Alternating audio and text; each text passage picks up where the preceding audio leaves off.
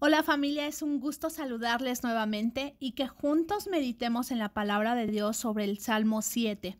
Y el tema del tiempo con Dios es plegaria al juez justo. Acompáñenos.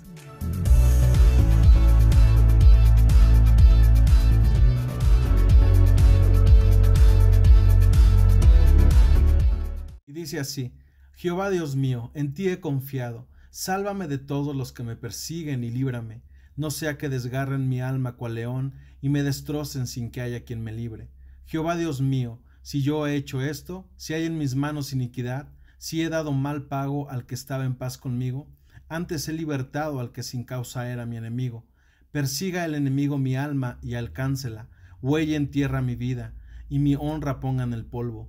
Levántate, oh Jehová, en tu ira, álzate en contra de la furia de mis angustiadores, y despierta en favor mío el juicio que mandaste. Te rodeará congregación de pueblos, y sobre ella vuélvete a sentar en alto.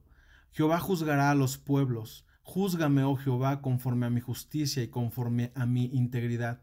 Fenezca ahora la maldad de los inicuos, mas establece tú al justo, porque el Dios justo prueba la mente y el corazón. Mi escudo está en Dios, que salva a los rectos de corazón. Dios es juez justo y Dios está airado contra el impío todos los días. Si no se arrepiente, él afilará su espada.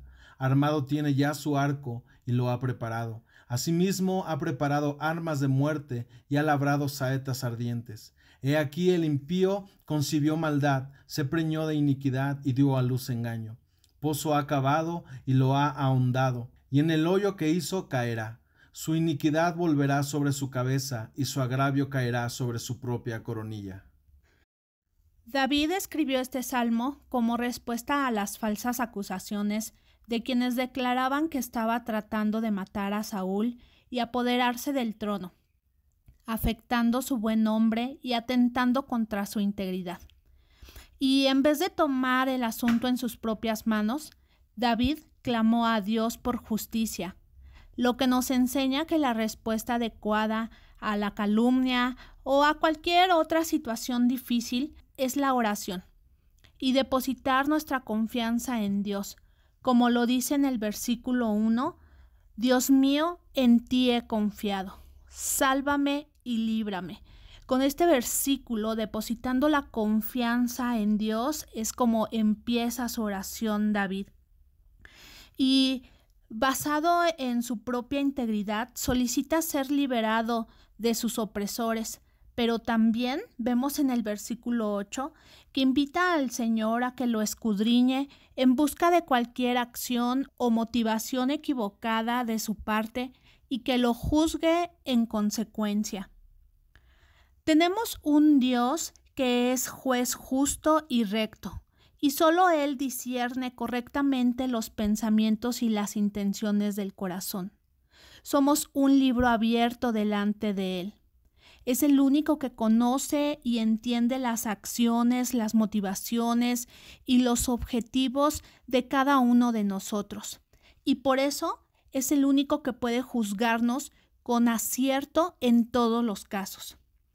Hay quienes suelen juzgar según las apariencias o según entienden una situación y errar, porque el ser humano no tiene pleno conocimiento de las cosas. Sin embargo, Dios conoce a fondo todo asunto y debemos confiar en que su naturaleza es recta, justa y ecuánime en todo.